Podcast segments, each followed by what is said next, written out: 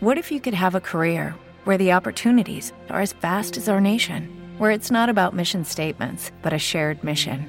At U.S. Customs and Border Protection, we go beyond to protect more than borders from ship to shore, air to ground, cities to local communities. CBP agents and officers are keeping people safe. Join U.S. Customs and Border Protection and go beyond for something far greater than yourself. Learn more at cbp.gov/careers.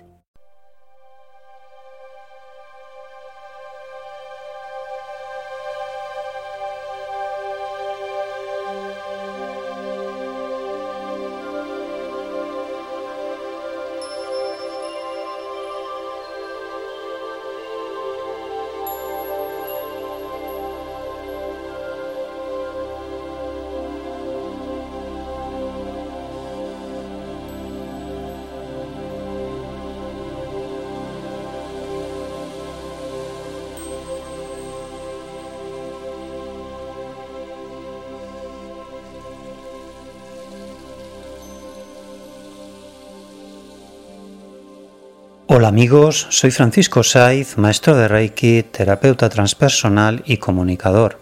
Presento Camino de la Sanación en Haz tu camino y sé feliz, un programa que ha cambiado la vida de miles de personas a través de dos sencillas y potentes técnicas terapéuticas como son la meditación consciente y la terapia sanadora del Reiki. Más de un millón de personas siguen el programa que puedes descargar gratuitamente a través de mi blog www.haztucaminoysefeliz.com y a través de la red social de ivox.com en el canal Haz tu camino y sé feliz. Desde la relajación, la calma y la paz interior es cuando se pueden sanar todas las enfermedades. Puedes contactar conmigo a través de mi blog www.terapiasdefranciscosaiz.com a través de mi móvil y WhatsApp prefijo 34 número 646-628-346 y a través de mi correo electrónico info arroba de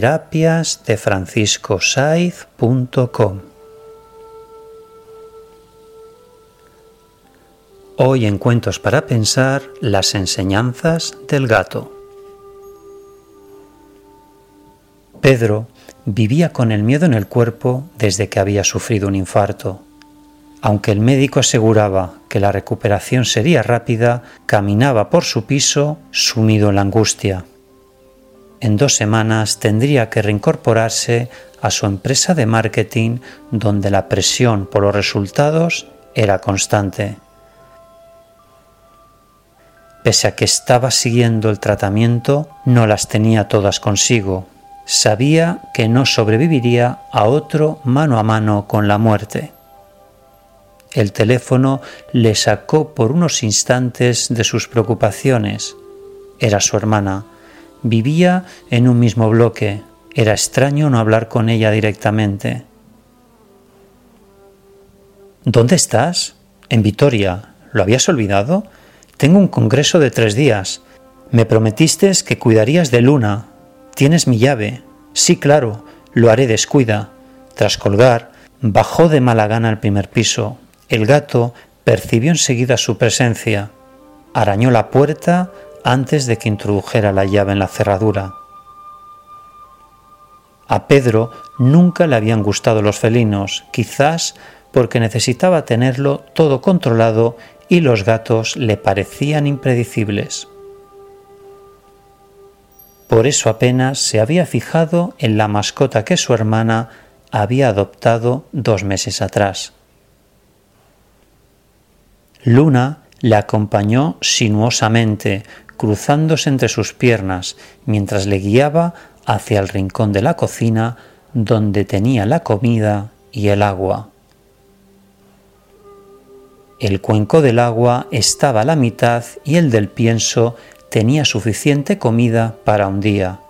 Su hermana había sido previsora. Aún así, el gato maullaba frente a los cuencos y le miraba con ojos implorantes. ¿Pero tú qué quieres? Lo tienes todo. A modo de respuesta, Luna maulló aún más fuerte. El improvisado cuidador tomó entonces la bolsa del pienso y acabó de llenar el cuenco. Acto seguido, el felino se puso a comer satisfecho. Antes de limpiar la arena, Pedro se sentó en el sofá. Desde la distancia observaba cómo el gato comía con sereno placer.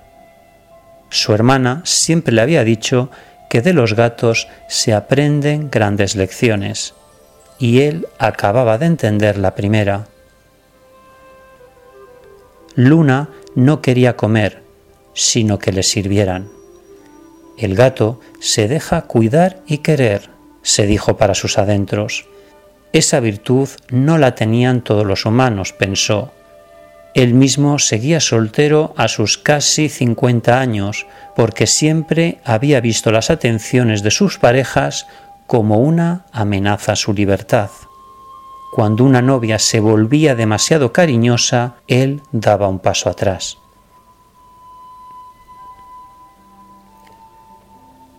Segundos después, una avispa entró impunemente en el salón. Advertido de aquella novedad, el gato saltó sobre una mesa cercana y se puso al acecho, en un estado de total atención. Todos sus músculos se tensaron, dispuestos a saltar sobre el intruso tan pronto como se pusiera tiro. La avispa, sin embargo, pareció detectar el peligro y describiendo un círculo fuera del alcance de Luna, decidió volver a la cocina y salió por la ventana por la que había entrado. El gato hace una sola cosa a la vez y pone toda su atención en ella.